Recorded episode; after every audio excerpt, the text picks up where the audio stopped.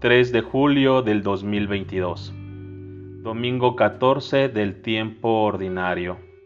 Del Santo Evangelio según San Lucas. En aquel tiempo Jesús designó a otros setenta y dos discípulos y los mandó por delante, de dos en dos, a todos los pueblos y lugares a donde pensaba ir, y les dijo, La cosecha es mucha y los trabajadores pocos Rueguen por tanto al dueño de la mies que envíe trabajadores a sus campos. Pónganse en camino, yo los envío como corderos en medio de lobos. No lleven ni dinero, ni morral, ni sandalias, y no se detengan a saludar a nadie por el camino.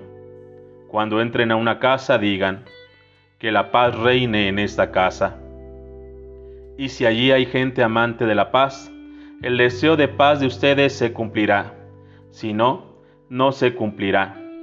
Quédense en esa casa, coman y beban de lo que tengan, porque el trabajador tiene derecho a su salario. No anden de casa en casa. En cualquier ciudad donde entren y lo reciban, coman lo que les den. Curen a los enfermos que haya y díganles, ya se acerca a ustedes el reino de Dios. Pero si entran a una ciudad y no lo reciben, salgan por las calles y digan, hasta el polvo de esta ciudad que se nos ha pegado a los pies, nos lo sacudimos en señal de protesta contra ustedes. De todos modos sepan que el reino de Dios está cerca. Yo les digo que el día del juicio Sodoma será tratada con menos rigor que esta ciudad. Los setenta y dos discípulos regresaron llenos de alegría y le dijeron a Jesús, Señor, hasta los demonios se nos someten en tu nombre. Él les contestó, vi a Satanás caer del cielo como el rayo. A ustedes les he dado poder para aplastar serpientes y escorpiones y para vencer toda fuerza del enemigo, y nada les podrá hacer daño. Pero no se alegren de que los demonios se les someten, alégrense más bien de que sus nombres están escritos en el cielo. Palabra del Señor. Se acercaba a tu reino, Señor. Esas fueron tus palabras, y sin embargo experimento en mi interior contradicción, pues no percibo su cumplimiento en estos tiempos. Sé que me elegiste para que tus palabras permanezcan. Soy consciente que, con tu gracia, de mí depende que así sea, pero mirando el mundo siento temor, pues me parece como si tus palabras en verdad se estuvieran perdiendo. En estos días tu voz, tu nombre, no parece hallar un eco en los corazones de la gente, y me pregunto si podré continuar caminando hacia adelante mientras el anuncio de tu reino está retrocediendo. Son preguntas que me brotan al mirar a mi alrededor, donde me veo entre los pocos obreros de una gigantesca mies. Pero obreros de quienes somos, enviados de quién, mensajeros simplemente de un silencio vergonzoso de una vida sin timón.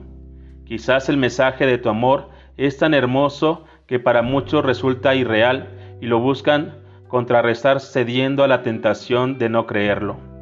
Un Dios que me ama es demasiado hermoso para ser verdad.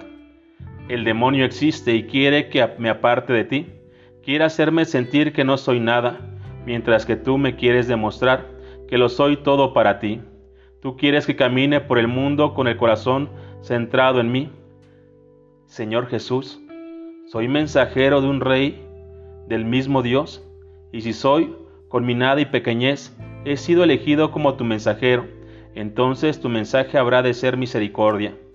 Tú me ofreces una vida apasionante entre una mies gigante, sí, pero con un amor mayor como motivo, con el mismo Dios como mi luz.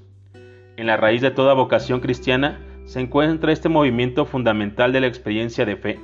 Creer quiere decir renunciar a uno mismo, salir de la comodidad y rigidez del propio yo para centrar nuestra vida en Jesucristo, abandonar como Abraham la propia tierra poniendo un camino con confianza, sabiendo que Dios indicará el camino hacia la tierra nueva.